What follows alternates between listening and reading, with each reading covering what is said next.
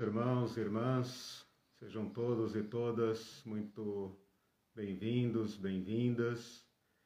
Eu estou aqui de máscara mais uma vez para clamar a todos vocês para que eh, mantenham todos os cuidados contra a pandemia nesse final de ano. Uhum. Não se deixem levar por mentiras, por é, confusões, não se deixem cansar, mas perseverem, mantenham todos os cuidados. Usem máscara, usem álcool gel, evite contato físico, fiquem em casa, saia apenas se for absolutamente necessário. Não acredite que a vacina Deus... vai mudar seu DNA. É, exato. Abandone a mentira. Nós somos o povo da verdade. Bom, feita essa minha, esse meu, essa minha súplica ao início do curso, vamos nós então hoje para a nossa última aula, nosso último encontro. Eu estava dando uma olhada aqui no índice da lição, vou fazer uma brevíssima é, recapitulação do que nós estudamos. Nós estudamos toda a legislação de Moisés a respeito do dízimo até a aula 5. A partir da aula 6 até a aula 10, nós estudamos o dízimo uh, e essas práticas em, eh, em toda a história de Israel, desde Moisés até o cativeiro. Depois, na aula 11 até a aula eh, 14, nós estudamos o exílio e o período interbíblico. Depois, na aula 15 até a aula 20, tivemos cinco aulas sobre Malaquias para elucidar aquele texto. Da aula 21 até a aula 25, nós estudamos a literatura do período interbíblico. Depois da aula 26 até a aula 30, nós estudamos a história do período interbíblico para ver como o povo judeu reagiu às diferentes circunstâncias da aula 31 até a aula 35, nós estudamos os partidos, as diversas composições uh, do povo judeu no primeiro século, no, no Novo Testamento. E desde a aula, então, 36 até agora, até domingo passado, nós estudamos as palavras de Jesus, o Sermão do Monte, uh, recomendações até chegarmos na aula passada e fazermos então uma, um fechamento do tema da generosidade. Na sexta-feira, agora, excepcionalmente, num horário excepcional, eu dei uma aula que não poderia uh, ter sido omitida, uh, baseada em Hebreus 7, que é a última menção a dízimo no Novo Testamento e é também aquilo que eu disse no final, o golpe de misericórdia, né? para deixar claríssimo que o dízimo, como nós o conhecemos na Bíblia, refere-se ao antigo sistema. O capítulo 7 de Hebreus não deixa dúvidas. Então, tanto na aula de sexta-feira como nessa de hoje, eu estou aproveitando o final do curso. É claro que o curso poderia ir muito mais longe, não apenas explorando palavras de Jesus, mas explorando também uh, uh, o entendimento e a prática da igreja primitiva uh, no Novo Testamento. Né? Nós não entramos nisso, podemos até entrar em outro curso, quem sabe, mas para darmos então assim uma, uma como é que eu vou dizer? algumas dicas, algumas orientações claras, específicas, práticas para essa situação concreta. Né? Não adiantaria para nós estudarmos ah, ah, o ideal, o ideal de generosidade, o ideal como se nós fôssemos todos aqui membros da igreja primitiva. Nós não somos. Nós temos dois mil anos de história no lombo. Então, como é que nós vamos uh, enfrentar essa situação que, uh, uh, por, por causa né, da própria história, do decurso do tempo, se encontra distorcido, apresentando suas doenças, suas precariedades, seus erros, suas distorções, né? Coisas corretas, claro, né? Mas também distorções.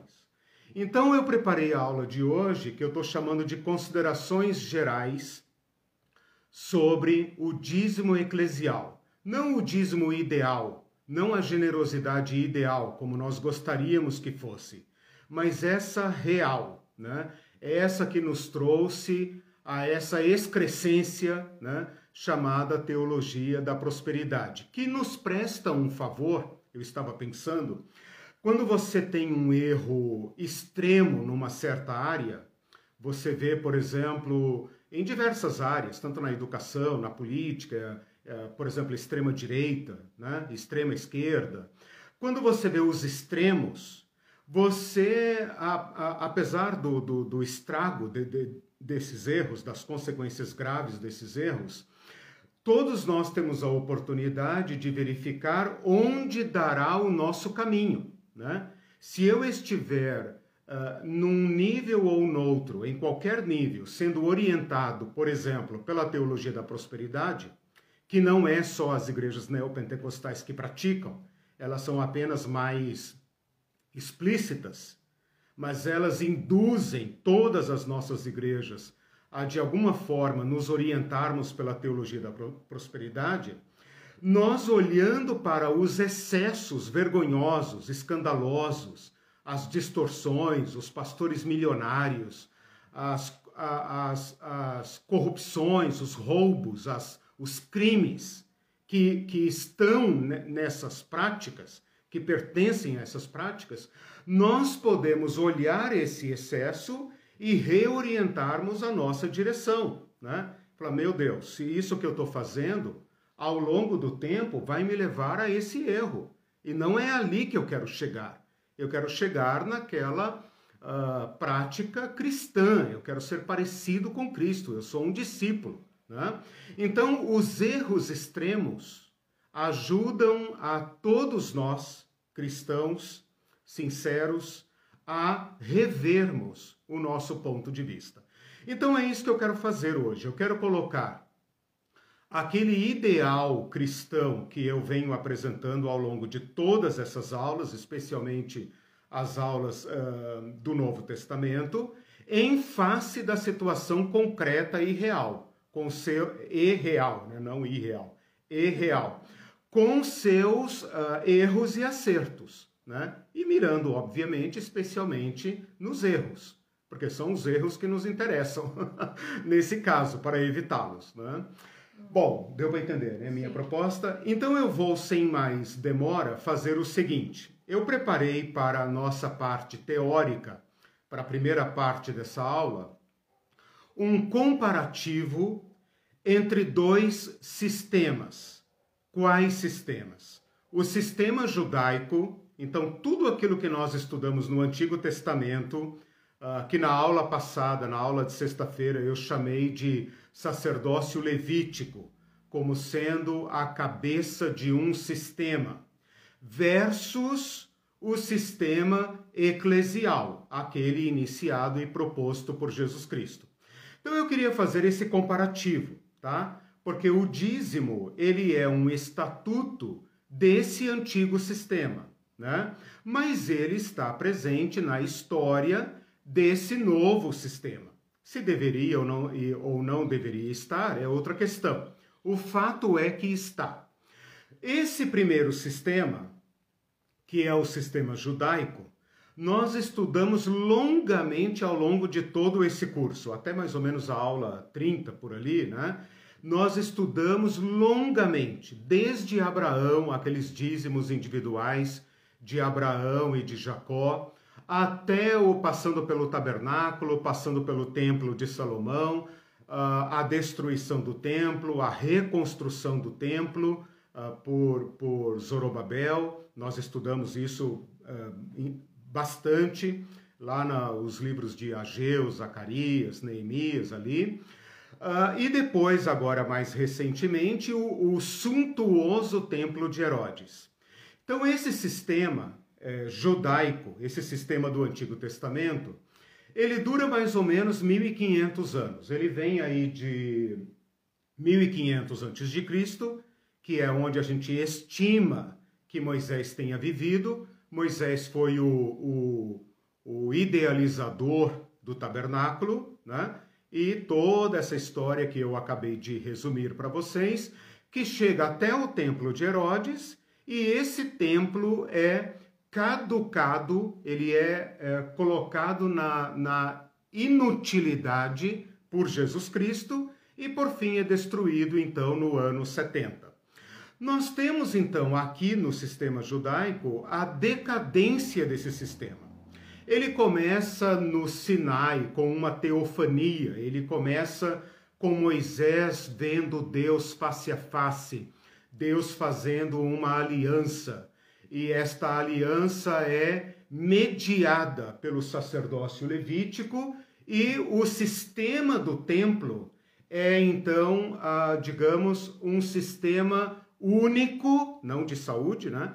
Mas é um sistema único que engloba toda a nação na religião do Antigo Testamento. Isso tudo vocês sabem, eh, não dá para resumir, não dá para, digamos, alongar mais do que isso, porque seria todo o curso de novo. O que eu vou narrar agora é uma, uh, um desenvolvimento desse outro sistema, o sistema das nossas igrejas. Eu estou chamando de sistema porque é um complexo histórico muito grande. Né? Se do lado de cá eu coloquei aí 1500, 1600 anos até a destruição uh, do, do, do, do templo, né? porque a gente coloca 1500 a.C., mas o templo é destruído quase que no final do primeiro século. Então, 1500, 1600 anos uh, existiu esse sistema judaico. O sistema eclesial, desde as páginas da, do Novo Testamento, da, do livro de Atos, até os nossos dias, englobam aí seus 1900 e tantos anos. Né? De Atos até agora. É, é, vamos arredondar para dois mil anos, né? A gente fala, ah, dois mil anos Jesus Cristo, dois mil anos e tal. Então tá, vamos ficar com um número de dois mil anos. É uma, uma, uma arredondação é, grosseira, digamos assim, né? Não estou tentando ser exato. Mas o que eu quero demonstrar nessa primeira parte da aula é que esse sistema eclesial, ou seja, as igrejas, ou mais claro ainda, a história da igreja, ela tem uma evolução até chegar nos nossos dias. Pode parecer para você que nunca estudou história da igreja, qualquer um de vocês que nunca fez um curso específico sobre história da igreja, que tudo foi como sempre é, que tudo é como sempre foi, né? A Igreja Católica está aí, a Igreja Católica se liga, né, completamente a Jesus Cristo, né, a Pedro, o primeiro Papa, né? Então, desde o primeiro Papa até o Francisco aí tem uma linha contínua e ininterrupta e faz parecer, então, que a igreja sempre foi assim, que nós estamos apenas dando continuidade a um sistema, a, gente até diz assim, né, os religiosos, os católicos, nós também dizemos assim, a igreja fundada por Jesus Cristo.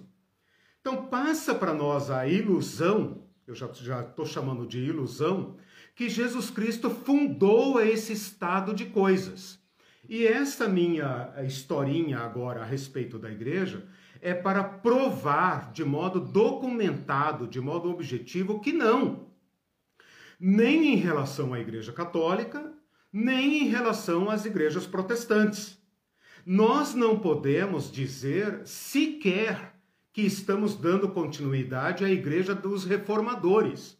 Porque nós que não somos católicos dizemos o seguinte: não, não foi Lutero que fundou nossa igreja, não foi Calvino, não foi o, né, o Zwinglio, não, não foram esses caras que fundaram a nossa igreja. Não, eles apenas nos reconectaram com a igreja primitiva. Em grande sentido, é verdade, a intenção foi essa. Mas vocês sabem que a igreja reformada uh, é uma igreja muito diferente da nossa atual, né? que Lutero não fundou uma denominação chamada Igreja Luterana, nem Calvino fundou uma igreja chamada Igreja Presbiteriana, e muito menos o sei lá quem fundou uma igreja batista ou etc. Então, nós é, é, vivemos um estado de coisas que está muito recente na história. A igreja, como nós conhecemos hoje, ela tem cerca de 200 anos. É a história das denominações. E você deve saber disso. Você deve saber que a igreja nem sempre foi organizada em denominações. E que essa multiplicidade de denominações vivendo uh, uh, como nós conhecemos é uma história muito recente. E eu vou então estabelecer como sendo de 200 anos para cá ok? Vou agora abrir assim uma linha imaginária, uh, supondo que a maioria nunca estudou história da igreja, né, e nem tem obrigação de estudar. Uh, poderia, uh, né, por curiosidade aí no final do ano, quem sabe pegar um livro de história da igreja, dar uma lida assim, né, nas aventuras e tal. Mas vou partir do ponto que a maioria nunca estudou isso porque é uma matéria muito específica que praticamente só se estuda em faculdades teológicas. E as igrejas também não ensinam a história da igreja, quando muito a história da sua denominação. Então vamos lá. Se a gente pegar esses dois mil anos de história, eu vou estabelecer aqui, dentro dessa linha imaginária que está esticada aqui na minha frente, né? Eu vou estabelecer algumas datas é, chaves, tá? Algumas datas que eu preciso situar. Eu não vou contar a história da igreja, eu vou estabelecer algumas datas que marcam a relação da igreja com o poder, a relação da igreja com o dinheiro, que é o que nós queremos, ok? okay. Então, de Jesus Cristo até o ano 100, então, a primeira data que eu vou colocar é o ano 100. Por que ano 100? Porque a partir do ano 100 nós saímos das páginas do Novo Testamento, ok? Então nós temos a igreja do ano cento e pouco, duzentos e pouco, trezentos e pouco. Nos anos 300, nós temos que colocar aqui uma data crucial, uma data que marcou a história da igreja para sempre, que é este nome Constantino. Então, nos anos 300, eu não vou ser mais exato que isso, depois eu vou dizer porque, nos anos 300, ao longo do século 300, nós temos a conversão de um imperador, tá? Depois nós temos o ano uh, ah, 1517, que é o ano da reforma, tá? Então, 1517, para ser específico, né? Uh, nós temos a reforma protestante, e então deixa de haver uma igreja única, e a reforma protestante vai até por volta aí do ano 1800, tá? E do ano 1800 para cá, então, esses 200 anos que é a história das denominações.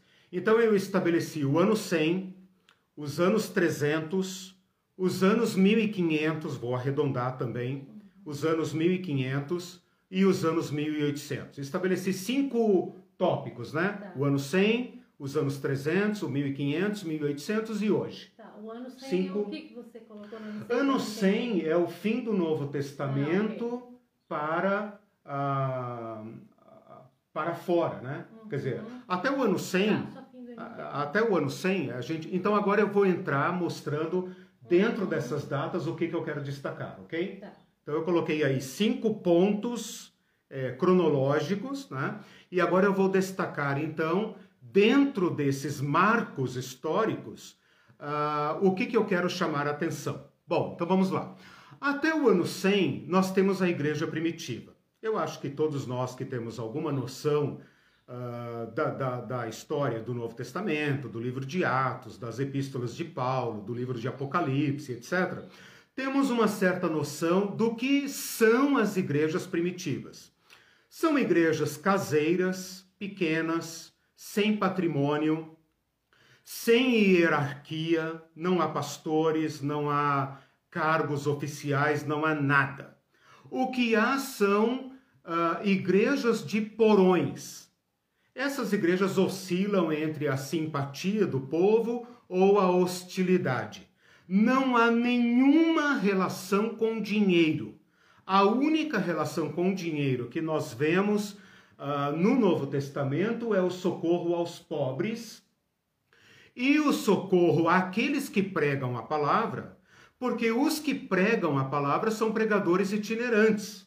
Então não é que a igreja do a igreja primitiva tem pastores fixos, presbíteros, diáconos e tal, como se fosse um staff pastoral com salário, né? A, a palavra dita no Novo Testamento é a seguinte: olha, quem vive do quem quem como é que é quem vive do Evangelho que seja sustentado pelo Evangelho, né? É quem prega o Evangelho que viva do Evangelho. Mas esses caras que pregam o Evangelho não são pastores fixos. Como não há Novo Testamento, eles são itinerantes.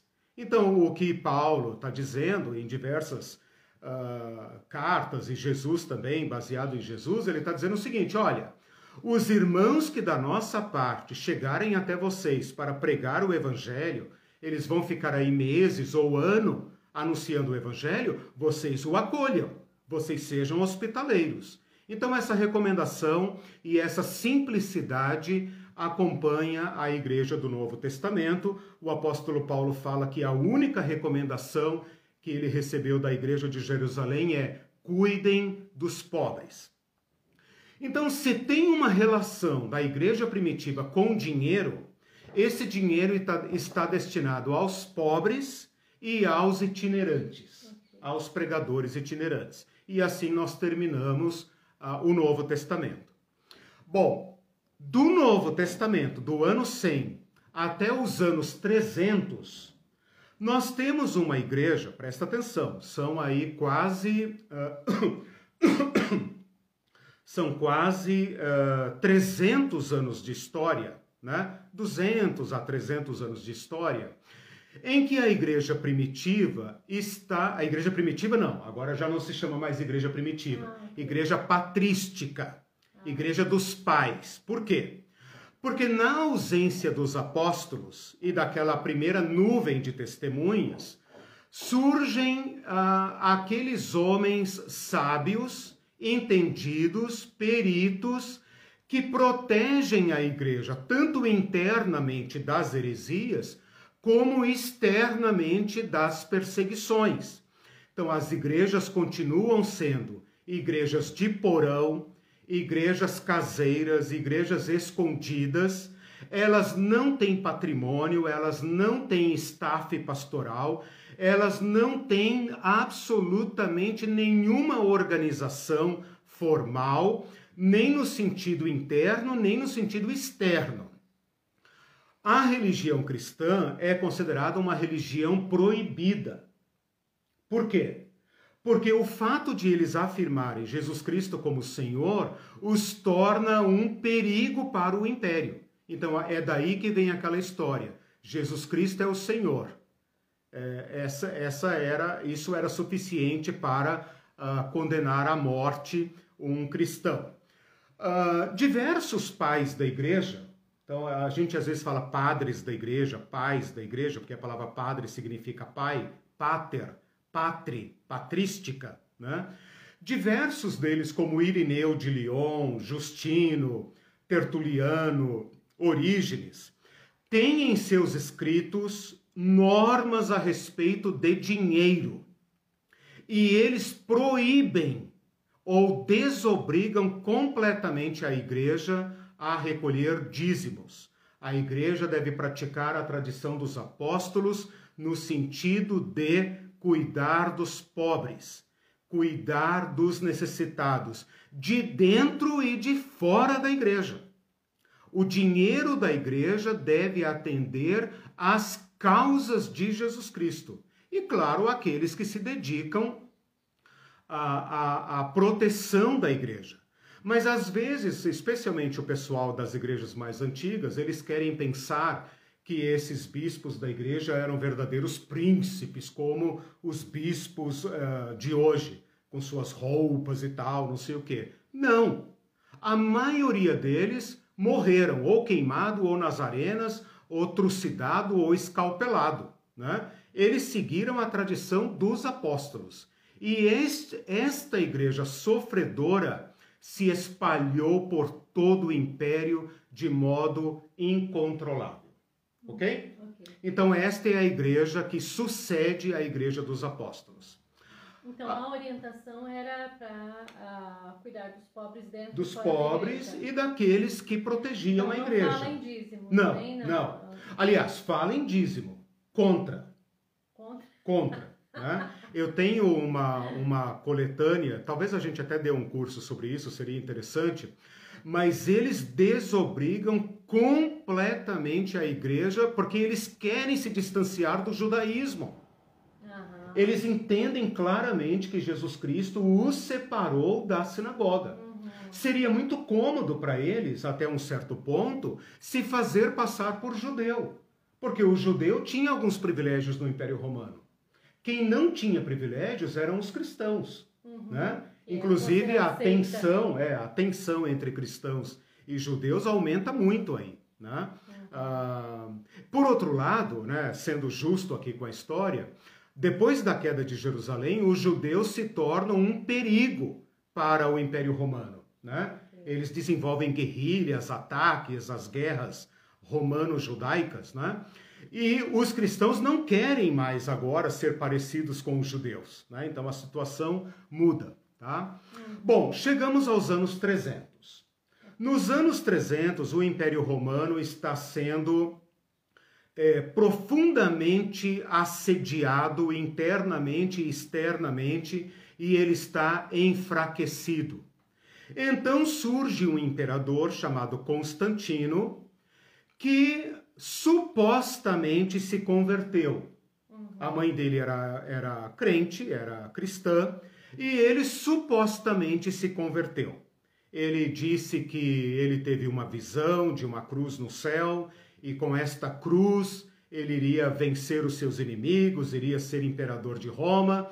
E por causa disso, ou por outros motivos inconfessáveis, suspeitos, o fato é que esse imperador Constantino tira de sobre a igreja cristã a proibição. Ele autoriza o culto cristão. Ele autoriza o culto cristão. Esta conversão de Constantino no início dos anos 300, somada ao final dos anos 300, quando um outro imperador chamado Teodósio não precisa se preocupar com esses detalhes. Torna a religião cristã oficial do Império Romano, marcam profundamente a igreja. Porque agora a igreja é sócia do imperador. E ela é sócia do imperador não por, uh, uh, não por coincidência. Ela é sócia do imperador porque ela tem uma força agregadora, uma força de unificação. E agora então ela passa de igreja perseguida para igreja perseguidora. Essa igreja vai assumir toda a infraestrutura do Império Romano, vai assumir toda a hierarquia do Império Romano, e é a partir daí que nós conhecemos a igreja como instituição formal. O início, germen da igreja católica, da igreja papal, da igreja é, é, César ou papista, da igreja associada ao império. Isso teve uma implicação muito grande para a igreja. Eu não posso aqui agora entrar nos detalhes. Mas a igreja passa a ter, presta atenção, irmão, a igreja passa a ter templos, catedrais e igrejas. A maioria dos nomes uh, uh, das igrejas antigas são herdadas do império. Né? Então, essa igreja assume prédios suntuosos, ela assume prédios públicos, porque agora ela é a igreja do imperador. E agora todos são obrigados a serem cristãos. E se não forem cristãos, é a própria igreja que vai persegui-los. Esta igreja passa a ter um clero. É claro, porque agora ela é uh, do staff do, do império. Então ela passa a ter bispos, arcebispos e todos aqueles títulos pomposos uh, que faziam sentido na religião judaica e faziam sentido no império. Esta igreja tem um custo. E este custo está agora imbricado no império, ou seja, César banca a igreja. O problema, e é problema mesmo, o problema é o seguinte, o problema, né? o problema é o seguinte, é que logo depois, como dizia um vizinho nosso aqui, por mar dos pecados, quer dizer, né, para piorar a situação, o Império Romano cai. Cerca de 100 anos depois, menos de 100 anos depois, o Império cai. E fica como autoridade é, última desta, desta cidade romana o bispo. E esse bispo, então, ocupa o vácuo deixado pelo, uh, pelo, pelo imperador. O imperador se muda para uma cidade. Eh, aliás, já tinha se mudado, né? o império já estava dividido em dois, por isso o nome da outra capital é Constantinopla. Constantinopla, em homenagem ao imperador Constantino. Bom, o fato de haver uma outra igreja do lado de lá leva ao ciúme entre essas duas sés, essas duas sedes, né?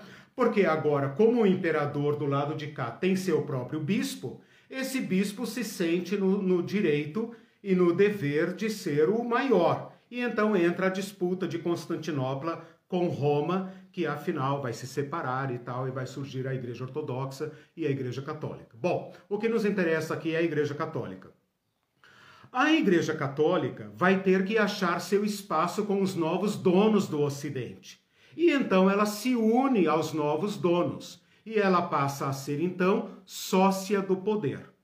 É desta promiscuidade, desta relação espúria, anticristã, anticristo, que surge o imposto eclesial o primeiro imposto obrigatório, imposto obrigatório, uh, documentado está no ano 567, num sínodo ocorrido em Tours, na França.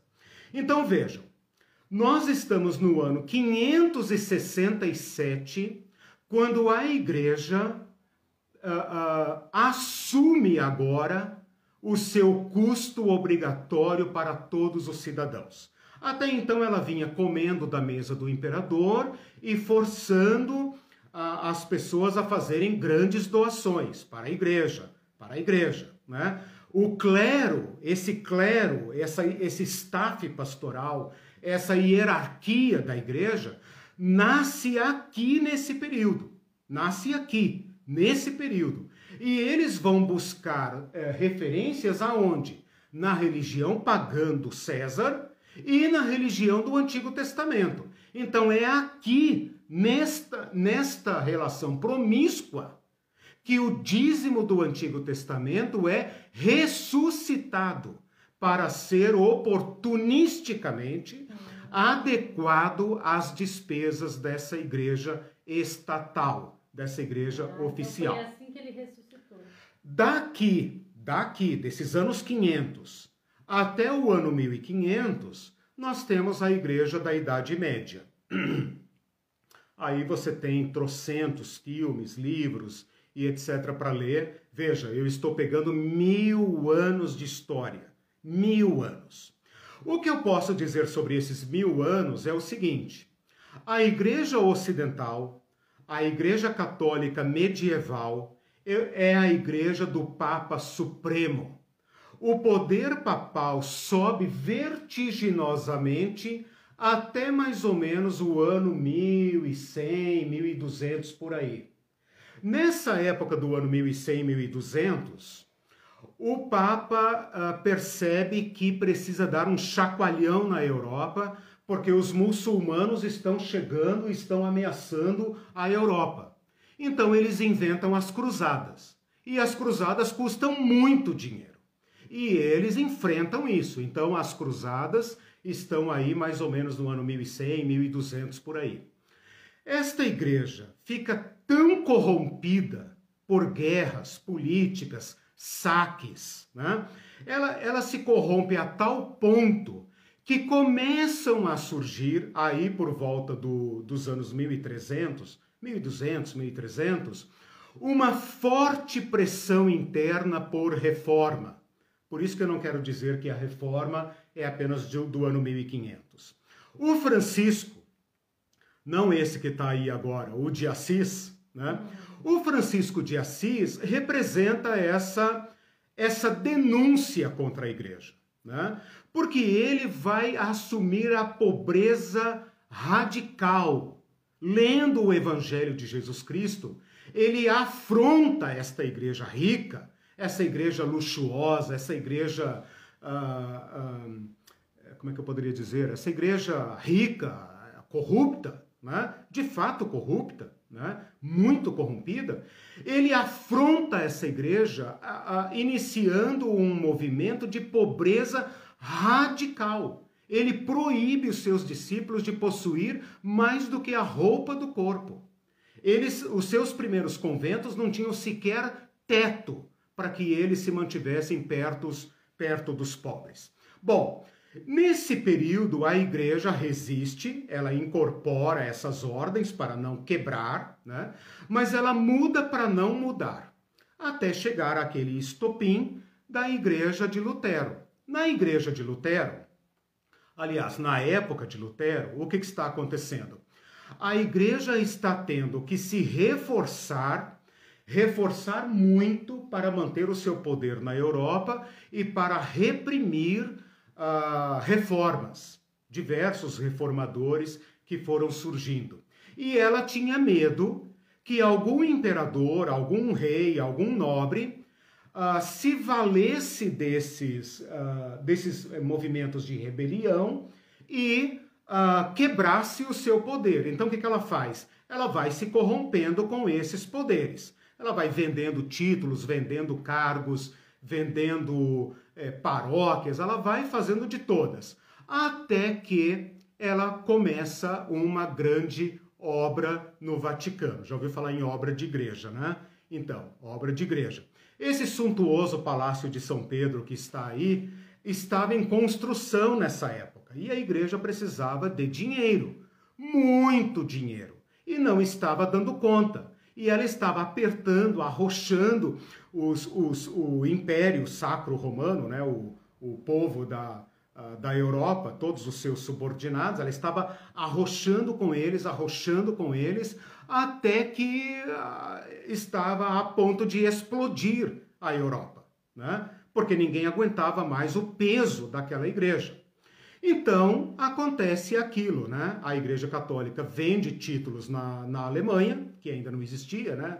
Nos estados alemães.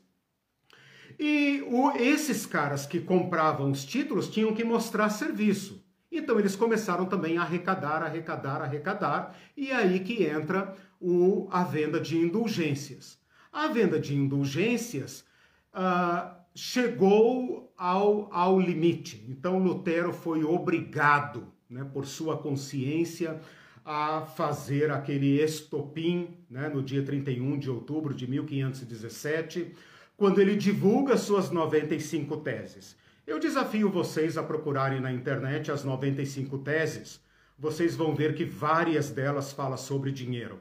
Eu sei, né, irmão? Nós somos protestantes, mas nunca lemos as 95 teses mas diversas delas falam sobre dinheiro.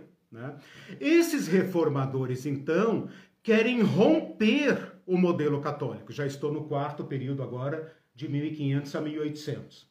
Eles querem romper o modelo católico, mas eles não conseguem. Então, o que vai surgir nesse período de 300 anos, de 1500 a 1800, são ah, igrejas estatais então, é, é, é triste admitir que, ao romper com o Vaticano do Papa em Roma, na verdade o que surgiram foram igrejas protestantes estatais. Né? Então, por exemplo, os estados alemães que eram protestantes adotaram a Igreja de Lutero com a mesma força com que a Igreja Católica assumia aquelas partes que se declararam católicas.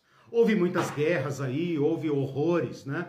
As chamadas guerras das religiões e tal, de modo que a reforma protestante, por volta do ano 1700 a 1800, está assim esgotada, está todo mundo exausto, exausto, tanto da Igreja Católica como das igrejas protestantes.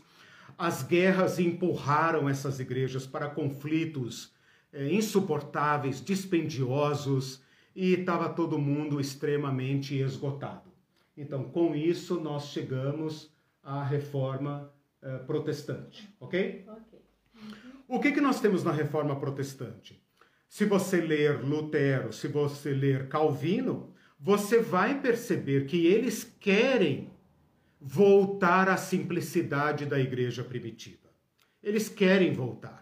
Né? O Calvino é capaz de dizer coisas como essas: o dinheiro da igreja é dos pobres. Eles não querem reproduzir o modelo católico.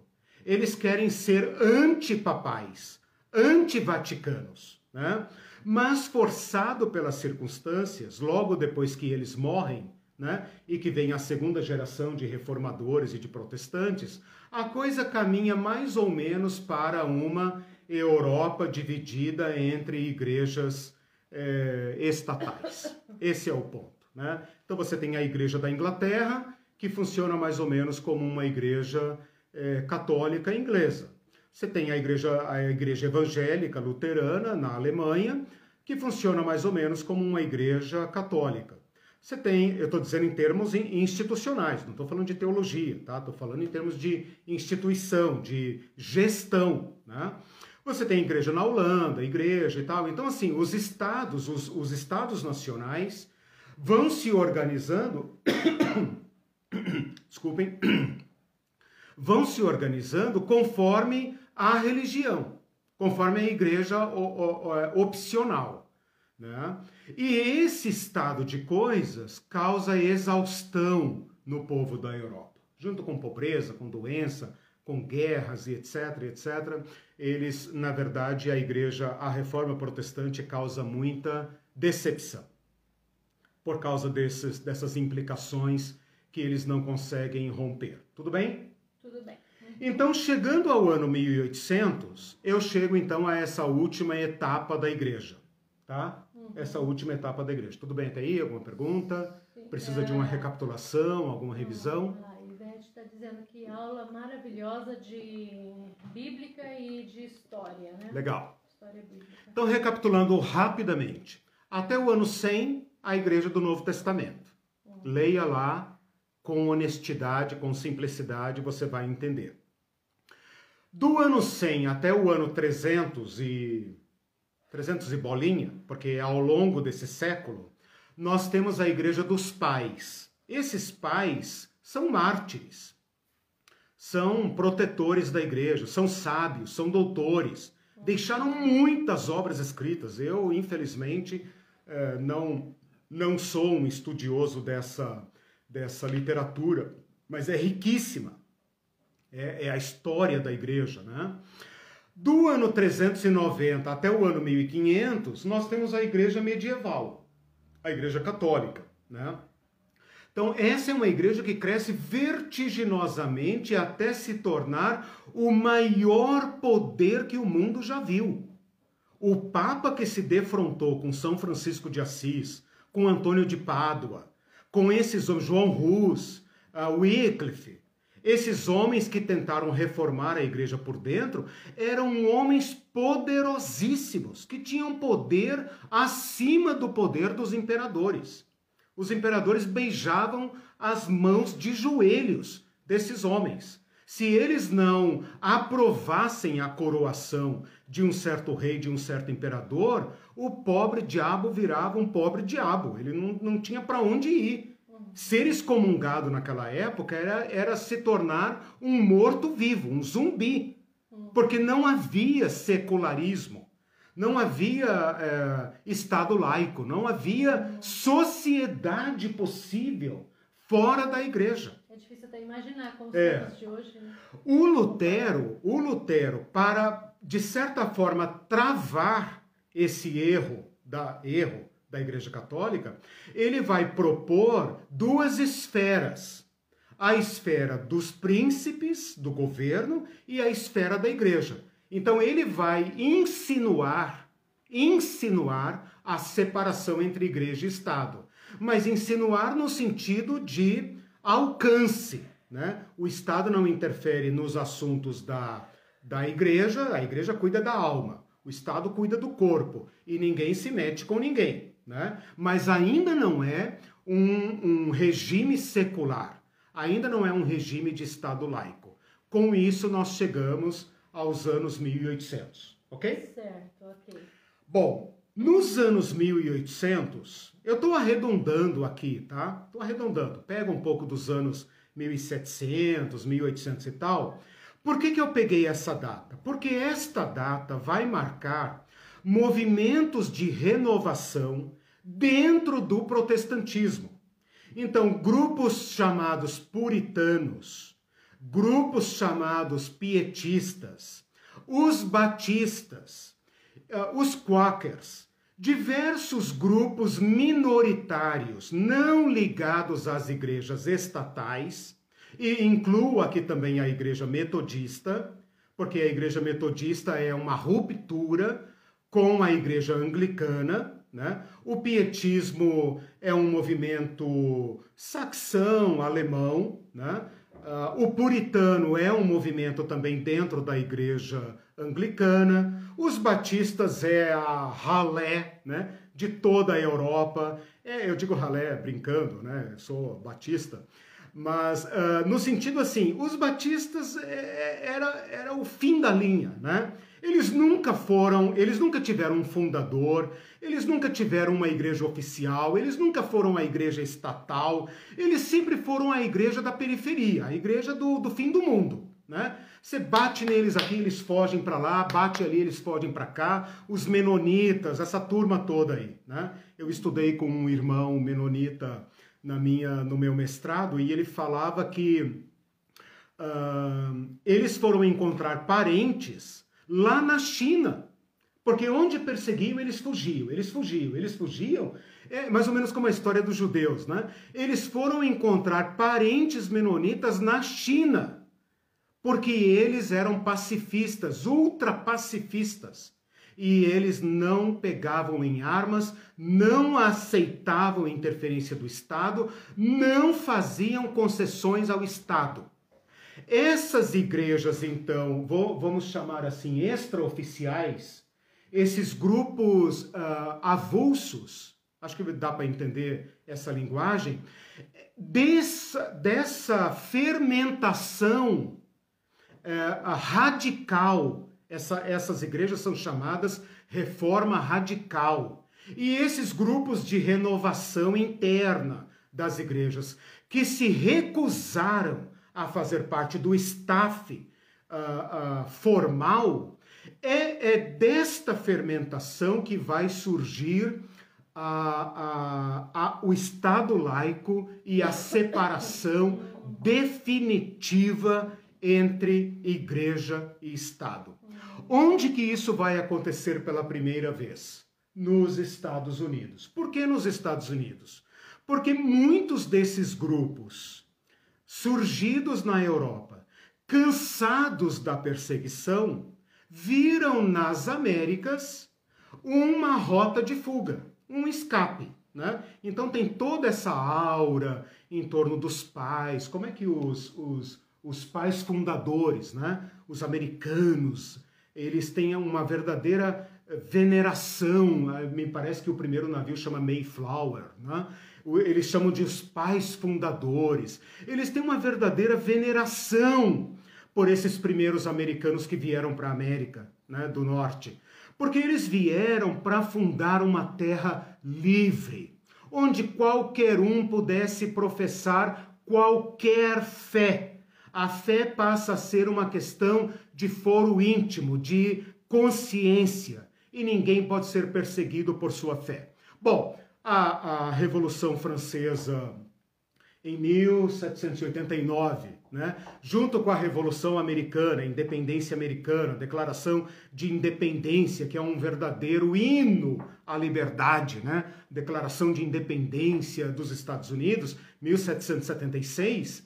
Esse finalzinho do século XVIII marca então o surgimento do Estado laico do Estado laico da absoluta independência das igrejas, que vai gerar, por consequência, né, é, intencional ou não, vai gerar o seguinte: as denominações. Hum. Porque como o Estado agora não abarca, não abarca nenhuma igreja, o Estado laico, né, tão discutido hoje no Brasil, né, o Estado laico significa não ah, promover nenhuma religião, nenhuma igreja em particular e não perseguir nenhuma igreja, nenhuma religião em particular. Então, nem promove nem persegue.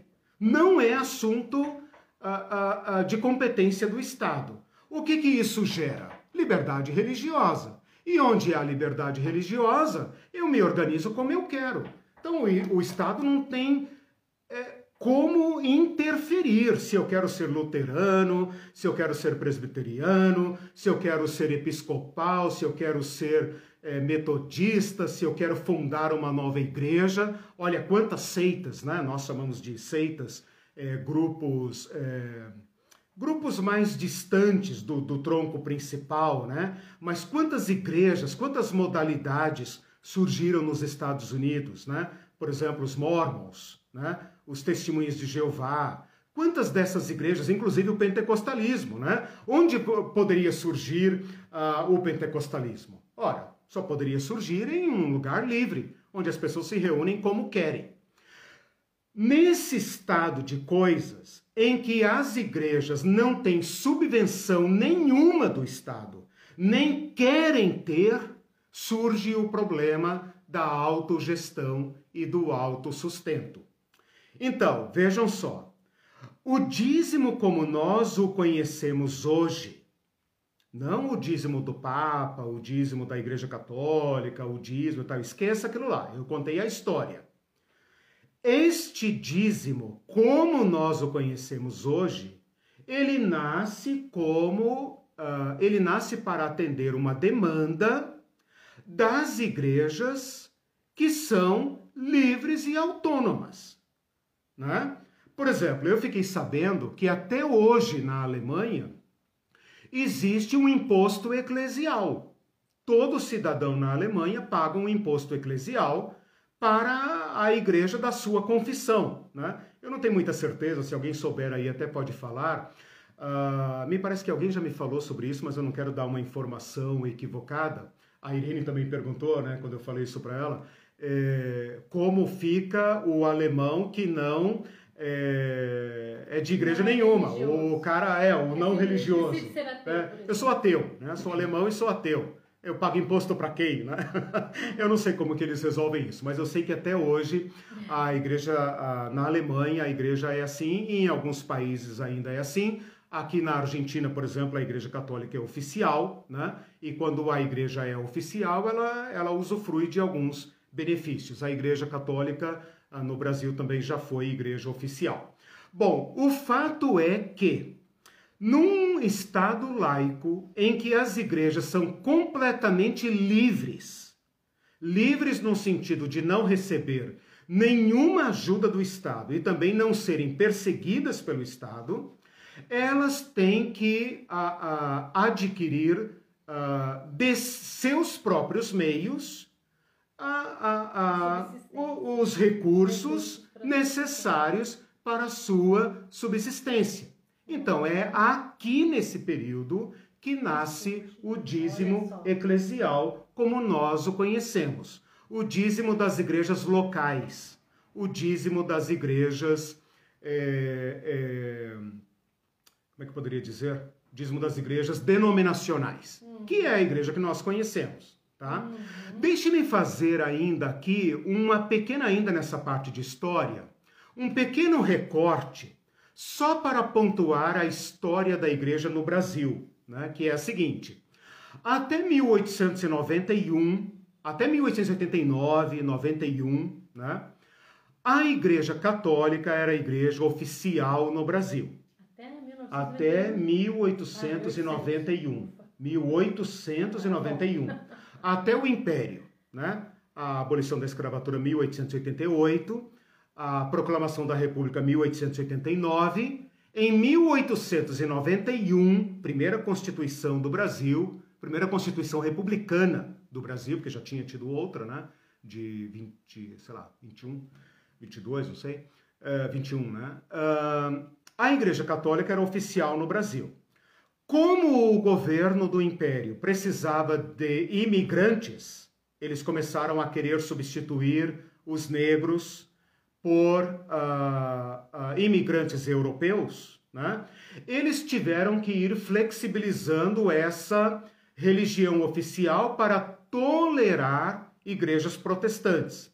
Então, a Igreja Católica era oficial e as igrejas, as primeiras que vieram para cá, né, igrejas anglicanas, luteranas, metodistas, é, presbiterianas e tal, e por fim os batistas, né, tiveram que se arrumar por aí né? em casas que não parecessem templo, não podia fazer proselitismo, não podia é, fazer nenhum evento público, etc. Então, assim, vocês são tolerados aqui, né? mas lembrem-se que a Igreja Católica é oficial. Isso trazia uma série de problemas e isso, inclusive, empurrou os protestantes brasileiros, né?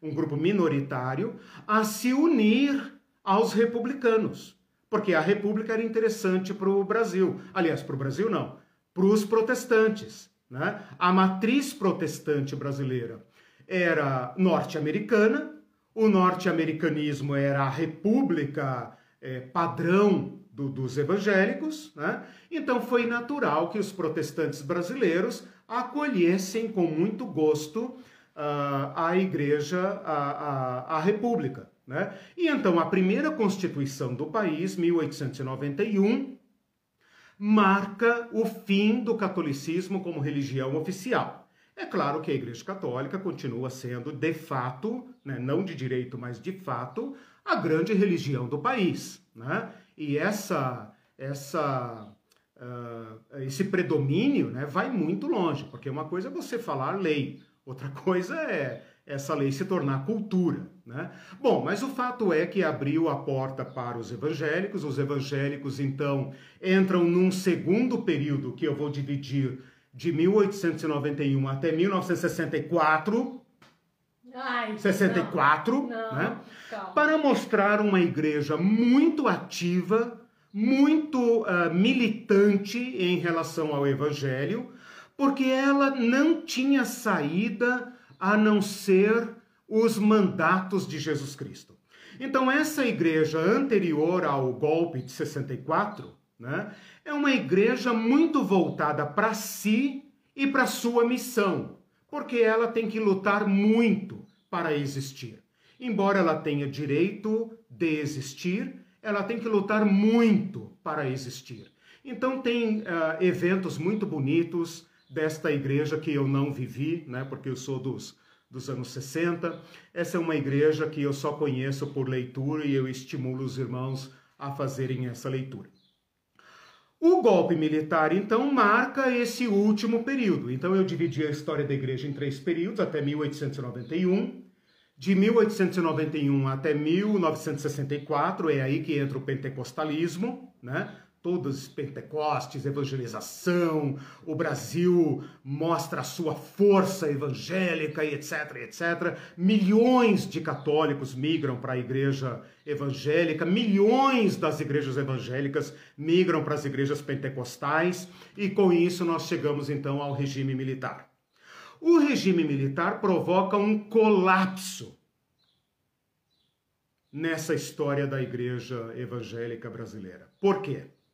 porque tira ela, da, tira, tira a, tira a da sua militância evangélica, tira ela de linha, né? seduz esta igreja para os favores do governo em troca de ela não incomodar.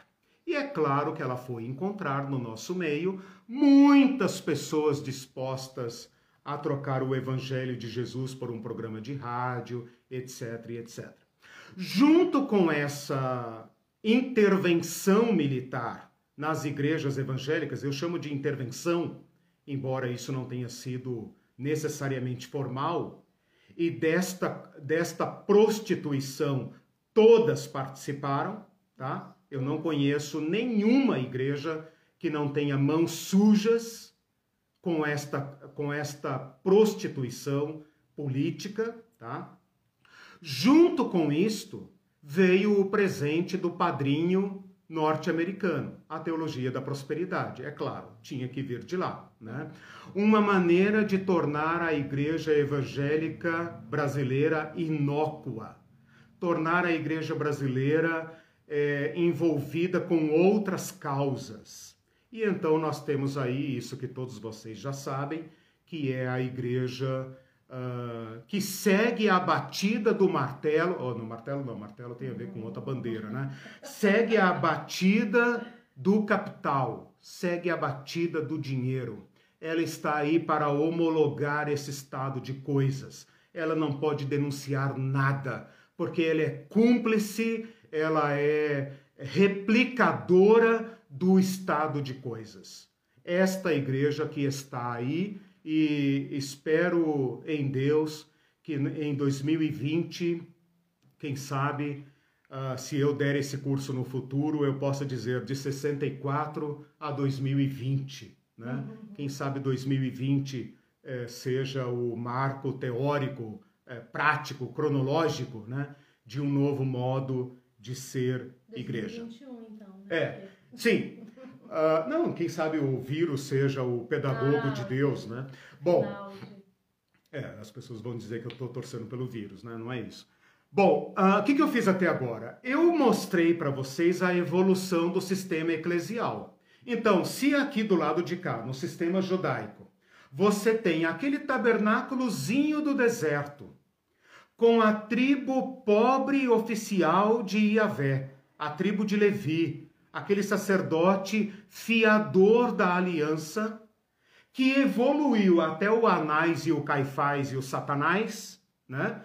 Do lado de cá, você tem a igreja primitiva, a igreja de Paulo, de João, de Pedro, a igreja dos pais, que evolui, evolui, evolui, evolui, evolui, até chegar ao presente estado de coisas. E dentro disso, fiz um recorte para você entender o que é a igreja brasileira. Uhum. Né? Por que nós somos como somos? E por que esses ventos estão ah, ah, ah, varrendo nossas igrejas? Né? Por que, que a, a, orientação das nossas igrejas é essa que é? Por que, que essas teologias se fixaram em nossas igrejas? Porque a teologia da prosperidade é um vento que circulou pelo mundo. Em alguns lugares não pegou. Aqui pegou. Por quê? Pegou e não sai. Né? Não sai, não passa. A gente teve no Chile um tempo atrás e por coincidência conhecemos um motorista de táxi que estava tocando hino é, evangélico. E eu falei, ó, oh, hermano, né, cristiano. E ele, a portunhol, né, irmãos? E aí ele, ah, sim, e tal. Daí ficou sabendo que a gente era brasileiro. Daí ele falou, ah, o Brasil está sofrendo um grande avivamento. Eu falei, opa, quem te contou isso? não estamos, não. Jejue e ore por nós, meu irmão. Daí perguntei para ele sobre teologia da prosperidade. Ele falou: ah, passou por aqui. Passou por aqui, mas logo a igreja tomou posição, graças a Deus. Ah, os seminários estão cheios, as igrejas estão cheias e tal. Eu falei, ufa, graças a Deus, né? Tem, tem socorro. Eu falei, ore por, ore por nós, irmãos. Ponha a mão aqui, unge a nossa cabeça para levar essa unção para o Brasil. Tô brincando. Não, tô brincando em parte, né? O, o que ele me contou é verdade. É. Não, Mas seja, essa praga pode passar. Nós não somos obrigados a dar acolhida a esse espírito estranho no nosso meio. Né? Mas apenas para mostrar para vocês, como eu falei no início, que as coisas não foram sempre assim. Fica parecendo para nós que se você lê lá a ah, Bíblia, parece que sempre foi assim. Não esse estado de coisas atende às vicissitudes, atende às circunstâncias, atende a certas teologias, atende a certos interesses. Então, o meu objetivo aqui foi fazer uh, uma comparação desta, desta evolução histórica, né, para você se, se situar dentro desse sistema e, a partir de agora, então, eu quero fazer algumas considerações e fazer algumas proposições, né? E conversar com vocês então um pouco sobre isso. Tem uns comentários aqui, o Guilherme Falcão disse excelente resumo histórico bíblico, estudo abençoador e desafiador para nós hoje. Jesus é Senhor, aleluia. Amém. Amém. E o Jasley Olha que interessante. Ah, A igreja que representa o auge desta perversão tem no seu logotipo, né, no seu slogan, Jesus Cristo é o Senhor. Isso é de uma malignidade, né? é. É, é, é- é uma astúcia Jesus Cristo é propagandística. de Jesus É, Cristo. né? é uma astúcia propagandística que a igreja que usa na sua fachada. Não precisa nem colocar o logotipo dela, nem o nome. Só você ver aquelas letrinhas góticas, né? Jesus Cristo é o Senhor, você já sabe do que se trata. E ali é onde se dá o império de Mamon. Isso é engano ou não é? Pois é. É, o Jasley disse: Hum. essa aula grandiosa deveria ter 2.226 pessoas assistindo. Tem 26, então ele super multiplicou. amém. Mas o qualitativo jamais acompanha a massa e vice-versa. É. verdade. E ahn, o. Cadê aqui? Celso também fez um comentário e disse assim.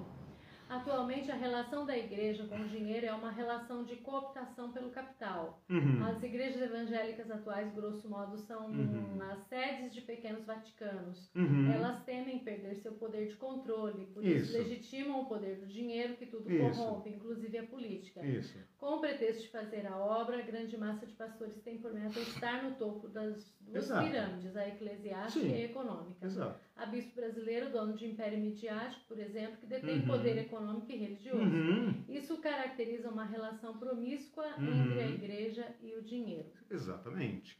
Veja que é um desenvolvimento, né? Eu, eu nasci nos anos 60, meus pais já eram evangélicos.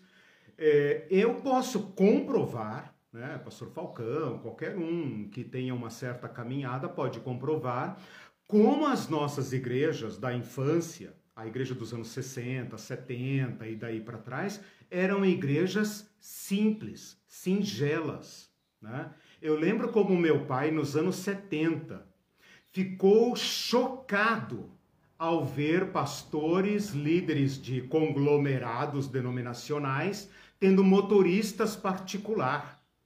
Ele falou, mas o que, que é isso? Esses caras têm motorista particular. Era o início do desvio, né? As igrejas caminhando para. Agora, eu não quero dar a entender também que todas as igrejas brasileiras são impérios eh, Ah, financeiros. ah, exatamente. A grande massa Aham. A grande massa são igrejas pobres, de pastores pobres, de igrejas que são mais generosas do que as supremas catedrais.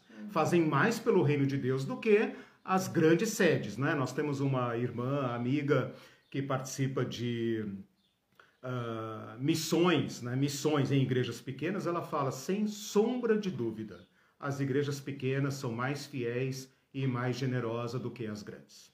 A Ivete eh, disse esse modelo imposto pelos Estados Unidos para as igrejas da Isso. prosperidade foi uma forma de falar às populações vulneráveis, com a promessa de uma vida de riqueza. Sim, sim. In- inserir no mercado. E, ah, depois ela coloca Inserir calar os vulneráveis também. Sim. Calar no sentido que então não precisa exigir do governo, é, a- é Deus Sim. que vai dar Olha, e tal. A nossa matriz evangélica é norte-americana, ponto final. Esse, é- esse é um dado histórico. O que nós vamos fazer com essa matriz, aí é uma questão nossa. Né? E tem havido, claro, muitas igrejas eh, se oxigenando, né, se renovando para buscar saídas para uma igreja brasileira. Mas é um esforço muito grande. Né? O fato é que, assim que ah, ah, os Estados Unidos perceberam que a pobreza do pós-guerra, a pobreza do pós-guerra exigia respostas para evitar o alastramento da Revolução Comunista, que estava em plena né, Guerra Fria e tal, o que, que eles fizeram? Eles intervieram aqui nas suas, uh, nas suas unidades mais suscetíveis de propaganda, que era o quê? As igrejas. Hum. Onde eles poderiam entrar com, com força e seriam acolhidos para, para uh, colonizar a mente das pessoas através das igrejas. Uhum. Todas as nossas igrejas, sem exceção, aliás, com exceção daquelas igrejas é, é, de missões, né? de missões não, de, de, de migrantes, né? com exceção dessas igrejas não, não voltadas para a evangelização, não voltadas para a igreja de missão, uh, com exceção delas, todas as nossas igrejas têm matriz norte-americana. Então, juntou a fome com a vontade de comer, é claro. Né? O sistema sugou completamente. E isso através da mídia. Que a igreja conseguiu como? Como que a igreja chegou aos meios de comunicação? Através das mãos sujas dos militares. É claro, né?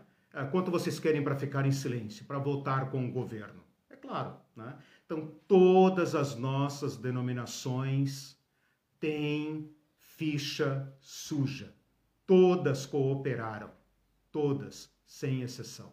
Das igrejas históricas às igrejas pentecostais, todas participaram desse silenciamento, ou como se diz hoje, desse cancelamento, porque Deus nunca se deixou uh, ficar sem profetas escolheram o lado errado de novo, né? Isso é meio histórico, né? Quando ah. você pensa na, no racismo, na escravidão, né? É. É uma escolha novamente, né? Uma falta de discernimento, né? De uhum. ter o lado que, que está oprimindo o povo, né? Isso. A igreja responde ao seu tempo, né? Uhum. Nós temos esse desafio, eu tenho falado isso para todo mundo, né? Uh, nós queríamos ter vivido em outra época, ah, meu Deus, igreja primitiva, igreja da reforma, igreja do avivamento, sei lá o quê é, aquele papo de velho, né? Olhar para trás e criar oh, como os tempos eram bons e tal. Não. Nós vivemos esse tempo. E o cristão olha para trás, sim, para a tradição, para a história, como nós estamos fazendo agora, mas nós também olhamos para frente. O que é que nós vamos fazer desse estado de coisas? Nós vamos manter tudo isso ou nós vamos refletir profundamente e nos reconvertermos? Não estou falando aqui conversão no sentido espiritual, estou falando no sentido etimológico, né? Aderirmos continuamente a Jesus Cristo, ao clamor de Jesus Cristo nesse tempo. É isso que Jesus Cristo quer que a gente faça, né? Eu preciso colocar alguns apontamentos ah, para fechar a aula. Ok, mas... só mais uns, tá. Uns comentários rápidos. O Zaire disse que está aprendendo ah, Legal. Bacana. A Ivete, cada domingo aprendendo muito com o pastor Eliseu Irene, maravilha. Obrigado. E a Edlamar, maravilhosa aula estimuladora e desafiadora. Gratidão a vocês que se dispuseram a nos ensinar. Que Deus continue nos abençoando. Amém. E o último comentário da Vera diz assim: o cristão ganha quando perde. O cristianismo vencia quando nas arenas romanas, quando perseguido. Exatamente. Passou a, per a, perder quando se irmanou aos Exatamente. poderes malignos desse Exatamente. mundo. Exatamente. Esta, esta conversão de Constantino fundou outro modo de ser igreja. Parece que depois dos anos 390, quando Teodósio tornou a igreja oficial, e ela continua sendo oficial até hoje, quando não é, ela luta para ser, olha aí a bancada evangélica, né? A igreja é seduzida pelo poder. Ela é seduzida pelo poder. Ah, o dinheiro e os meios de comunicação são apenas instrumentos desse poder, mas ela quer poder. E todos nós somos desafiados, aquilo que o pastor Falcão falou. Só há um Senhor, Jesus Cristo, para trás de mim, Satanás, porque não cogita das coisas de Deus, mas das coisas dos homens. Vai-te, Satanás, o Senhor te repreenda porque também está escrito: somente ao Senhor teu Deus prestarás culto, a ninguém mais. Né? Então não basta escrever na fachada da igreja né, que nós somos, ah, Jesus Cristo é o Senhor. Ah, eu sei. Né? Não é. basta dizer, ah, nós somos batistas, sabe a história batista? Quer dizer nada. Ah, nós somos presbiterianos, calvinistas. quer dizer nada. Ah, nós somos isso, somos aquilo. Meu filho, nós não vivemos de história. É hoje, aqui e agora, nós, o que nós faremos. Eu estou dando os meios uh, para que, pelo menos, você questione o sistema. E quem sabe, nesse questionar o sistema, o Espírito Santo consiga nos converter novamente. Queria colocar aqui alguns apontamentos ainda para criticar esta relação entre o sistema judaico e o sistema eclesial. O sistema judaico era um sistema único, não de saúde, né, como eu já falei, mas era um sistema global, era um sistema da nação inteira, que envolvia não apenas o culto. Isso eu falei ao longo de todo o ano. Não envolvia apenas o culto, não envolvia apenas o templo, não envolvia apenas o sacerdote. Era um sistema global. Ele é o templo funcionando representava o sistema inteiro funcionando. Se o levita está no seu devido lugar, é porque tudo mais está no seu devido lugar. Se o levita está no lugar errado, fugiu do templo, opa, tem alguma coisa errada. Então, o dízimo era um tipo de, como é que a gente fala, aferidor do sistema. No nosso modelo hoje eclesial, não. Cada igreja se tornou um ponto de arrecadação. Mas é um ponto de arrecadação para seus objetivos internos. Então, enquanto o dízimo judaico era um sistema público, social, nacional, né, que incorporava funções do Estado, na igreja atual, na igreja livre, a igreja eh, do Estado laico, esse dízimo, cada igreja se torna um ponto de arrecadação. Ora, bolas, você dá dízimo onde você congrega. Né? Via de regra, essa é a, a norma. Você deve contribuir onde você participa. Né? Então, cada igrejinha local se tornou uma casa do tesouro, ok? Ela roga para si esse papel. E esse, uh, esse mini centro de arrecadação é, é para seu consumo próprio, não é para atingir nenhuma finalidade comunitária, social. Então tem essa diferença. Uh, o, o, o dízimo sofre uma grande mudança, o dízimo judeu sofre uma grande mudança quando ele se alia ao Estado, à monarquia, Davi, Salomão. Porque a partir dali nós não vemos mais a palavra dízimo, mas nós vemos a palavra imposto. Então, do lado de cá, na igreja, a gente poderia fazer uma seguinte comparação. O dízimo antigo, ele tinha uma finalidade social. Hoje, o nosso dízimo não tem finalidade social. O nosso dízimo, ele tem o mesmo a mesma natureza, a mesma finalidade que uma mensalidade de qualquer sociedade autônoma, né? Então, como um clube, como uma associação, sei lá, qualquer entidade civil, né? Porque em termos formais, a igreja é uma, uma associação uh, civil sem fins lucrativos, ela não tem uh, perante o Estado uma que eu saiba, né, se alguém puder me quiser me corrigir se eu estiver falando errado, mas a igreja ela tem uma natureza privada. Perante o Estado, perante a Constituição, perante o, o ordenamento jurídico, ela não tem finalidade pública nenhuma. Ela tem uma finalidade pública por, pelo modo como ela se entende. Mas perante o Estado, se ela quiser se reunir uma vez por semana, é, 50 vezes por semana, se ela quiser comer todo o seu dinheiro, etc, etc, quer dizer, ela é completamente autônoma, ela, ela, ela pratica um tipo de autogestão. Ela paga quanto ela quiser, ela não paga se ela não quiser, etc, etc. Né? Inclusive, igrejas não estão subordinadas ao Estado, nem com respeito à legislação trabalhista. Né? Ela trata seu pastor como ela bem entender eh, dentro do seu regramento interno. Né? Se ela tem um plano de carreira, se ela não tem, se ela manda o cara embora eh, sem justa causa, sem direito a nada, na rua da amargura, ou se ela tem um fundo de amparo, etc, etc. Aí tem de tudo. Né? Mas o que eu quero uh, sinalizar é o seguinte: é um sistema que pode até se chamar dízimo. Pode até se chamar dízimo mas efetivamente ela é uma mensalidade. né? Ela é uma mensalidade. Você pode dar um nome que quiser, mas ela é uma mensalidade. Você passa a ser membro desta comunidade. Esta comunidade funciona desta forma, ela tem este patrimônio, ela tem essa folha de pagamento, e você passa então a usufruir dos direitos de ser membro e também arcar com as responsabilidades de ser membro. Uma outra coisa, um outro comparativo que eu queria fazer é o seguinte: no sistema judaico, a finalidade do dízimo era distribuição. Então veja, há uma classe de pagantes e há uma classe de beneficiados. Quem são os pagantes do dízimo judaico, do dízimo do Antigo Testamento? Os produtores rurais.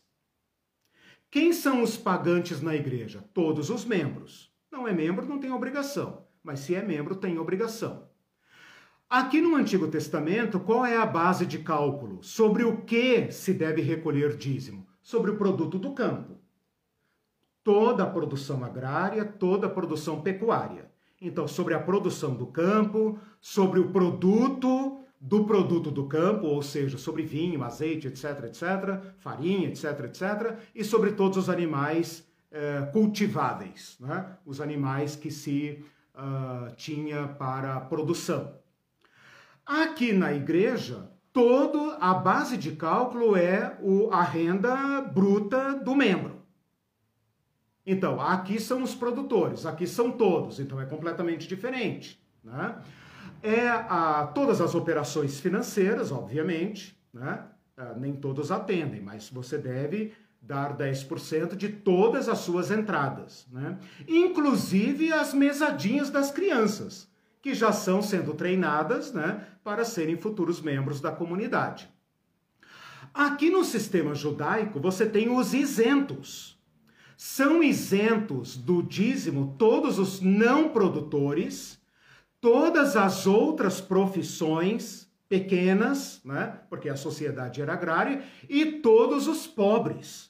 Então, mulheres, órfãos e uh, uh, estrangeiros e todos os pobres são isentos. Na igreja, no sistema da igreja, não tem isentos. Considera-se uma uh, contribuição proporcional. É uma mensalidade, porém não é uma mensalidade fixa, é uma mensalidade proporcional às suas entradas. É você que diz quanto você ganha, baseado nisso, você calcula 10% e entrega para a sua comunidade. A lei de Moisés não tinha penalidade para não entrega do dízimo. O dízimo era um aferidor. Se você não desse o dízimo, você incorria em uh, uma reprovação moral. O mesmo acontece também nas igrejas, aí depende de cada igreja. Bom, em face disso, eu queria agora então colocar eh, algumas recomendações. Tá?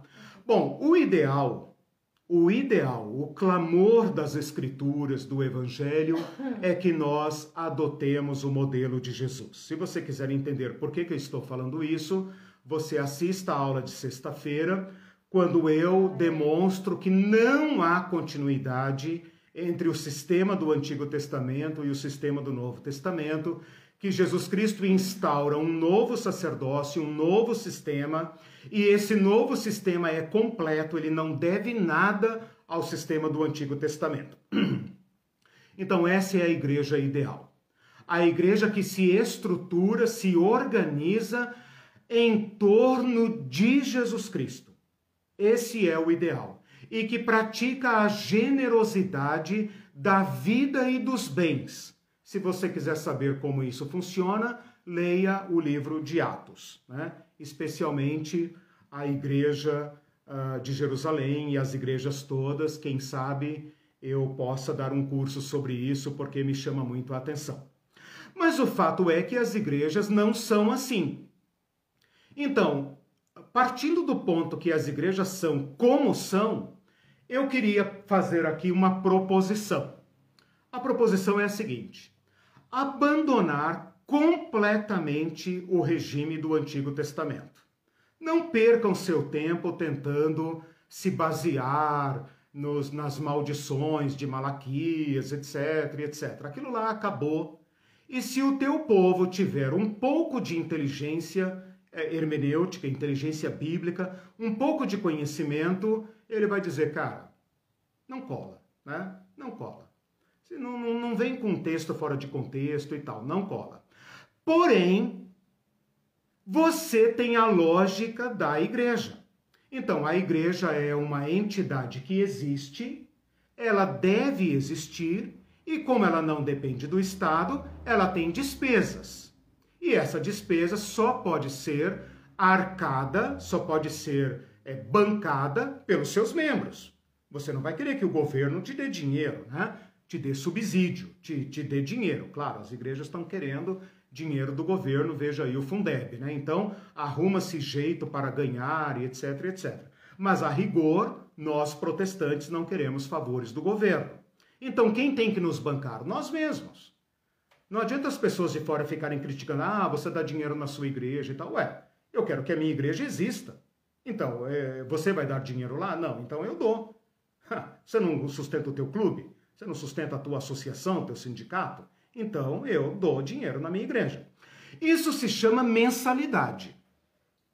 Se é 10% e etc, 8%, 9%, 20%, 30%, né, para quem tem bízimo, trízimo e etc, bom, primícias, etc, etc, mas isso não tem base no Antigo Testamento. Isso tem uma questão lógica, uma questão de mensalidade. Isso é mais honesto, é mais uhum, é, é, justo. A questão é com o que a igreja deve gastar. Então, a igreja coloca muita ênfase em recolher. Então, vamos pensar aqui num caixa contábil. Você tem demandas, você tem saídas e você tem entradas. A igreja joga todo o peso dela na arrecadação. Você tem que doar, você tem que doar. Você está em dia, se você não tiver em dia, etc, etc, etc mas ela não gasta a mesma ênfase com suas saídas, com suas despesas. E ela ensina os seus membros a simplesmente uh, cumprirem o seu dever de doar, mas se omitirem do dever de fiscalizar as despesas. E prestar contas. Prestar contas. Então, algumas igrejas mais sérias, mais idôneas, têm um caixa exímio exemplar. Você pode ter acesso a cada centavo, as contas são conferidas, auditadas e etc, etc. Você pode rastrear cada centavo, ótimo. Mas com que essa igreja está gastando? Ela tem autonomia para gastar com o que ela quiser? Quanto ela está gastando com folha de pagamento? Quanto ela está gastando com seu próprio luxo? Quanto ela está gastando que a faz parecer mais um clube que atende às demandas e os caprichos e os desejos do seu público interno. Então a pergunta aqui é uma pergunta de fundo. Para que uma igreja existe? Para o governo, ela existe porque ela quer. Se eu quiser fundar uma igreja, eu tenho os meios legais para isso. Basta ter dois ou três, né? E um escrivão e etc, etc, etc. Eu fundo a minha igreja. É fácil. É mais fácil do que fundar uma empresa. Beleza né? Botam o nome lá, bonito, que ninguém nunca teve, etc, Ministério etc. Eliseu é. Ministério Eliseu Pereira, com a minha cara da Irene, né? Eu sou o Ah, é? apóstolo, É, Irene é a bispa é, Irene e tal. esposa. Beleza. Beleza. A questão é interna, é teológica. O que que me distingue do clube? O que que me distingue do programinha dominical, da musiquinha bonitinha de Natal? O que, que me distingue? Qual é a minha razão de ser? Então, não importa que a igreja apenas tenha justificativas para arrecadar. É claro que ela tem justificativas para arrecadar. E é claro que ela deve, que ela tem despesas. Tudo bem que ela presta conta das despesas, mas ela tem que também discutir onde gasta e por que gasta. Porque isso define seu papel em relação a Cristo, que é a razão de ser. Então, a tua igreja pode ser, eh, pode se chamar igreja de recolher dízimo, mas efetivamente, cá para nós, ela é um clubinho de domingo, né? É, assim como o teu, o teu vizinho não religioso vai lá no clube, né, com a família, etc, etc, etc, você vai na igreja. Você não pode nem pensar num domingo sem igreja. Meu Deus, como é que eu vou viver sem o dízimo, sem a igreja, sem o som, sem a música? Ah, tão bom e tal. Beleza, mas até aí você está no nível do clube, né? apenas uh, prestando um serviço diferente. Eu queria propor uma vinculação que a igreja faça, adote a prática do orçamento vinculado. E esta vinculação se refere às causas do evangelho, com o que a igreja deve gastar. E essa vinculação tem que ser formal e objetiva. Não basta dizer, ah, meus irmãos, nós estamos patrocinando missões no mundo inteiro. Ah, meus irmãos, nós temos um projeto lá não sei aonde e tal. Ora, meus irmãos, é, máscaras qualquer fundação usa. Né? Ah, nós alimentamos os pobrezinhos da África e tal. Tá, tudo bem. Qualquer banco aí, qualquer entidade hoje que tem um pingo de consciência social faz isso. Ele tem fundo, um fundo, né?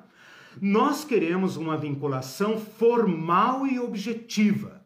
Nós queremos saber quantos por cento nossa igreja gasta com o quê? Para que a igreja existe? E isso está formal e objetivamente representado nos nossos gastos. Por exemplo, a igreja tem que anunciar o reino de Deus. Quantos por cento do nosso orçamento é gasto com isso? Quantos por cento do nosso orçamento é gasto com o testemunho do Evangelho? Com a formação crítica dos irmãos? Né? Quantos por cento da nossa igreja é gasto apenas com infraestrutura? Que papel tem a infraestrutura nas nossas causas, nas causas do Evangelho? Então eu proponho que se faça vinculação. O orçamento público do governo é odiado porque o parlamento brasileiro estabeleceu obrigação. O governo tem que gastar tantos por cento do orçamento com educação, tem que gastar tantos por cento do orçamento com uh, saúde. Então, que a igreja também proponha, meus irmãos, nós vamos gastar tantos por cento com uh, missões. Nós vamos gastar tantos por cento com socorro aos pobres, porque a pobreza está aumentando, aumentando, aumentando. E nós vamos colocar um teto salarial para as nossas folhas de pagamento. Ou seja, nós não uh, gastaremos mais do que tantos por cento do nosso orçamento com folha de pagamento. Meu Deus, rimou tudo. E uma coisa importante que eu quero colocar aqui então no final. O trabalhador é digno do seu salário. Ok, aqueles que pregam o evangelho, que vivam do evangelho. Mas no mesmo capítulo, dois versículos antes, está escrito: de graça receberam, de graça deem. Mateus capítulo 10, versículo 8. De graça receberam, de graça deem. Dois versículos depois, o trabalhador é digno do seu salário. Esta é a norma da igreja primitiva. Então, se a igreja tem que custear pessoas que vão viver uh, em tempo integral nas suas igrejas, tem aqui um teto, um teto teológico para qualquer deles. Ninguém pode enriquecer às custas do Evangelho. De graça receberam, de graça deem. A ideia original do porquê os pastores nunca tiveram salário era por causa disso. A igreja pagava ao seu pastor o necessário para ele ter uma vida digna. Portanto, qualquer pastor rico está fora do teto do evangelho. Qualquer pastor que tenha um padrão de vida uh, uh, insultuoso para os padrões do nosso país, que ocupam, a, a, a, que, que ocupam lugar entre os milionários desse país, está pecando de morte contra o Evangelho. É obrigatório que, à luz do Evangelho, nós assumamos a ética cristã do Evangelho. Pastores não podem viver uma vida indigna, mas também não podem viver uma vida de alto padrão, porque está vivendo pelo Evangelho. Viver luxuosamente do Evangelho produz isso que está aí: pastores corruptos, avarentos e ministros de mamon. E isso tem que parar. Né? Então eu fiz aqui uma pequena análise da questão e propus alguns modelos. Só para vocês entenderem, e eu já estou terminando, nem todas as igrejas, são 11h35, já estou terminando, nem todas as igrejas praticam o dízimo como as nossas igrejas praticam. Eu queria propor aqui dois modelos para vocês verificarem. A Igreja Luterana Brasileira não pratica dízimos. Depois você entra lá no site de, da Igreja Luterana Brasileira, você vai ver que ela não pratica dízimos. Ela tem uma gestão é, financeira, uh, me pareceu muito honesta, muito interessante. Ela apresenta para o seu para sua paróquia, né, para o seu grupo de irmãos, as demandas, despesas fixas, custeio, etc, etc, vê quanto ela vai gastar, faz uma projeção de gastos e apresenta para os irmãos e faz um rateio e cada um contribui como pode. Então, uh, preserva a liberalidade, né? Ela não falseia a mensalidade, ela chama de contribuição mesmo. E a Igreja Católica, que pressionada pelo exemplo evangélico estava adotando a linguagem do dízimo, recuou. A Igreja Católica formalmente não usa mais a palavra dízimo e voltou a praticar a, a questão da generosidade e falar: olha, cada um contribua como pode, a igreja é tua, a igreja é nossa. E, inclusive, esse Papa Francisco ele desincentiva, ele reprova que se uh, passe a ideia para os paroquianos de que a igreja está cobrando pelos serviços. Porque nós evangélicos dizemos o seguinte: ah, a igreja católica não recolhe dízimo porque ela cobra. Mas a igreja católica está fazendo um grande esforço para que a pessoa que usar as dependências da igreja para um casamento ou contratar um serviço especial, ela faça contribuições e não pareça que está dando uma contrapartida por um serviço. Ela quer afastar essa ideia. Então tem pelo menos dois modelos brasileiros que funcionam por meio de contribuições. E cabe então a cada um de nós, cristãos eh, individuais, que não esperamos que nossas igrejas terão força moral para fazer essa reforma. Cabe a cada um de nós adotar esse discipulamento pessoal em relação a finanças, em relação à generosidade, dentro da sua igreja. Assuma compromissos financeiros com as causas de Cristo.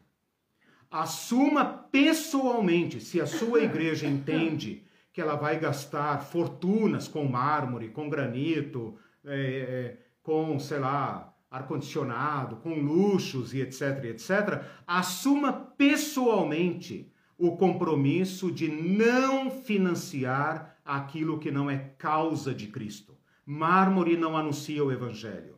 Granito não é expandir o reino de Deus. Vamos dizer a coisa clara, né? Expandir o reino de Deus é dar testemunho da ética de Jesus Cristo, da salvação de Jesus Cristo. E para isso a igreja tem que ser exemplo. E se ela não for exemplo, ela não está anunciando coisa nenhuma, ela está fazendo apenas proselitismo, e muito do que nós chamamos evangelismos e missões nada mais é do que expansão dos nossos negócios. Pronto, falei. Nem tudo que nós chamamos missão é missão. Nem tudo que nós chamamos, ah, estamos fundando igreja em tal lugar, não sei o quê, é a expansão do reino de Deus. É a expansão dos negócios. Irmãos, não tem uma igreja da nossa denominação no bairro tal. E nós queremos ter, ah, todo mundo já está lá e nós também não estamos. Isso não é expandir o reino de Deus, pelo amor de Deus. Né? Vamos falar o português claro. Expandir o reino de Deus é conduzir pessoas a Cristo. Ou a igreja faz isso ou não faz isso, e é com isso que ela tem que se comprometer, inclusive financeiramente. Então é sua responsabilidade, pessoalmente, sua família, assumir compromisso com as causas de Cristo. Vem lá uns irmãos dizendo: estamos distribuindo Bíblia gratuitamente, tá? Opa, isso aí eu quero. Isso eu banco. Irmãos, nós vamos trocar o piso, porque vem aí, porque a igreja lá das quantas re renovou dela e nós não podemos ficar para trás. Isso eu não banco. Você adere ou não adere pessoalmente. E por favor, abandone aquela ética do avestruz, né? Meu dever é dar, entregar uh, o que eles fazem com o dinheiro, ah, não é problema meu, muito. né? Isso é péssimo, hum. péssimo. Por favor, né? É, você tem um compromisso pessoal com Jesus Cristo. Antes de ter um compromisso com a sua igreja, você tem um compromisso pessoal com Jesus Cristo. E o mínimo, o, o, o mínimo que podemos fazer é ajudarmos a nossa igreja a se converter às causas de Cristo. Em qualquer assembleia dizer, irmão, é justo que a gente assuma essa despesa na atual situação, irmão. Olha quantas pessoas desempregadas na nossa igreja. É justo que nós façamos essa esse gasto. É justo que a gente faça isso, seja pedra no sapato, né? essa igreja aqui dos dois mil anos de história sempre teve pedras no sapato, né? diversos deles. Né? Então, esse é meu convite. É, uns comentários finais é, aqui. Nossa, arrebentei tudo hoje. É, fora... O tempo, eu quero dizer. Não arrebentei nada, arrebentei o tempo. Diga. Ah, fora as injustiças que às vezes essas igrejas grandes Sim. também fazem até com seus próprios pastores, Sim. missionários Sim. menores de, de, congregações pequenas. Todo né? mundo sabe disso. A Ivete colocou um exemplo aqui, dizendo já tive uma causa trabalhista de um pastor que em três dias foi colocado para fora da casa ao lado da igreja. Isso! Sem nenhum direito. Na decisão, o juiz se baseou no estatuto da igreja, a uhum. associação, e indeferiu todo o pedido. Exatamente. Exatamente. E aí, se o juiz fez isso, a igreja uhum. não teve que ser moralmente responsável pelo Sim, irmão, eu conheço, pelo pastor conheço que essa... é um irmão né, Sim. Né, também. Ah, o, o... E para não sofrer esse tipo de violência, o que, que o, o carinha da igreja faz? Né? Sim, senhor. Né? Uhum, exato. Ah, Ele não vai botar a família disse... dele em risco. Até quando vamos ter que combater a tentação de Satanás a Cristo? Ou Exatamente. Seja, aquela de distorcer a palavra Exatamente. de Deus. Aviva, Senhor, a tua obra e tereis Isso. vida com abundância. Dessas expressões surge o tal avivamento. Exatamente. E o cerne da teologia da prosperidade. Onde Isso. está esse tal de avivamento que não resgata o pobre, a viúva, o Exato. órfão, o desamparado? Exato. Esse avivamento é só para comemorar centenários centenários de denominações religiosas? Exatamente.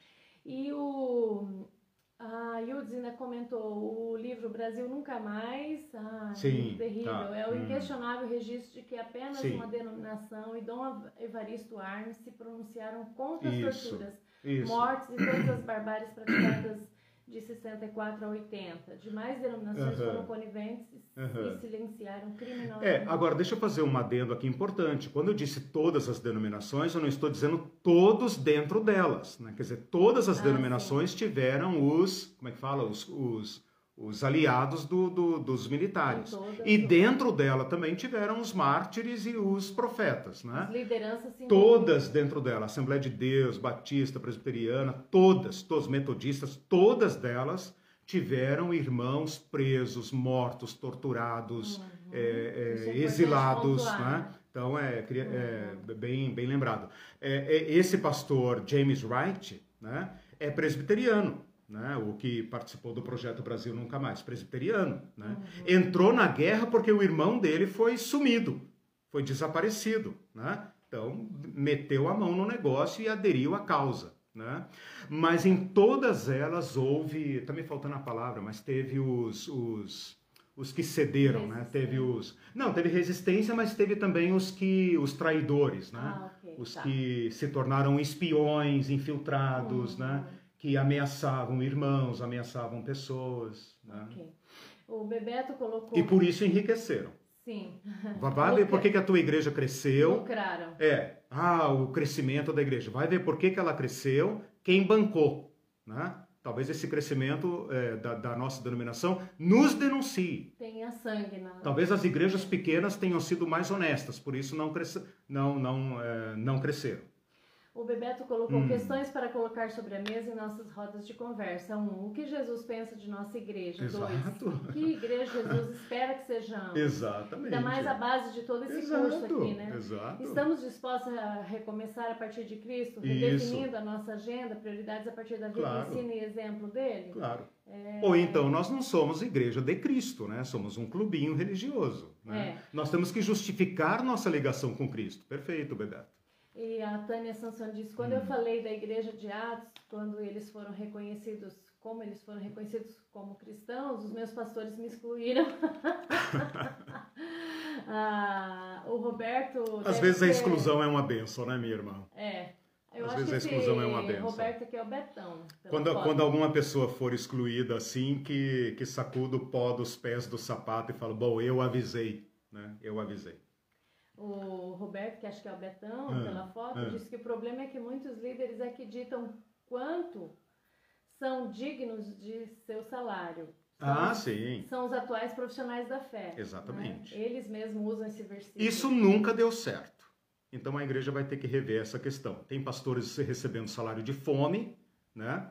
E isso é indigno, e tem pastores que estão na lista da Forbes. E entre a, é. a classe alta e, e esses e esses obreiros pobres, né? Tem aí a classe média sofisticada e tal, que não abre mão dos seus direitos e com isso compromete a sua pregação. Né?